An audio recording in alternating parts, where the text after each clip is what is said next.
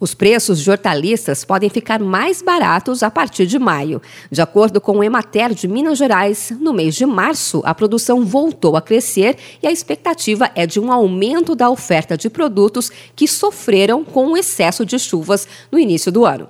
O Índice Nacional de Preços ao Consumidor Amplo, o IPCA, subiu 1,62% em março, o maior patamar para o mês desde 1994, segundo dados divulgados pelo Instituto Brasileiro de Geografia e Estatística, o IBGE, no dia 8 de abril. A alta da inflação vem puxada principalmente pelos alimentos, sendo que oito dos dez produtos que mais subiram são gêneros alimentícios e bebidas. Destaque para o tomate, que que subiu cerca de 27% em março. A cenoura avançou 31,5% e já acumula alta de pouco mais de 166% em 12 meses.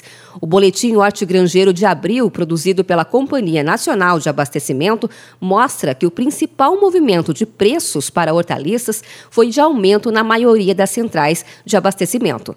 O analista da Conab, Arthur de Vasconcelos, disse que, pelo menos para a cenoura, há uma boa notícia. Ela ainda continua com viés de alta em março, porque a produção ainda é bem menor do que deveria, tá?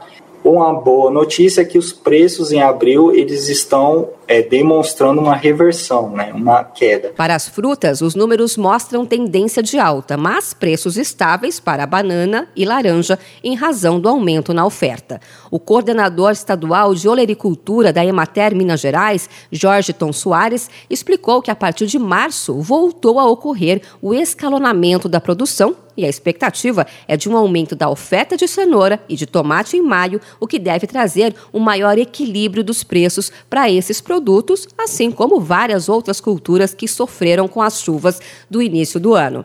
O coordenador da Emater afirmou que a expectativa é que os preços praticados no varejo, na maioria das hortaliças, se normalizem em maio com a maior oferta de produtos. Mas, enquanto isso, é recomendado ao consumidor pesquisar preços e até fazer a substituição do cardápio por alimentos que estão mais em conta atualmente, como, por exemplo, o inhame, a mandioca, a moranga e o pepino. De São Paulo, Luciane Yuri.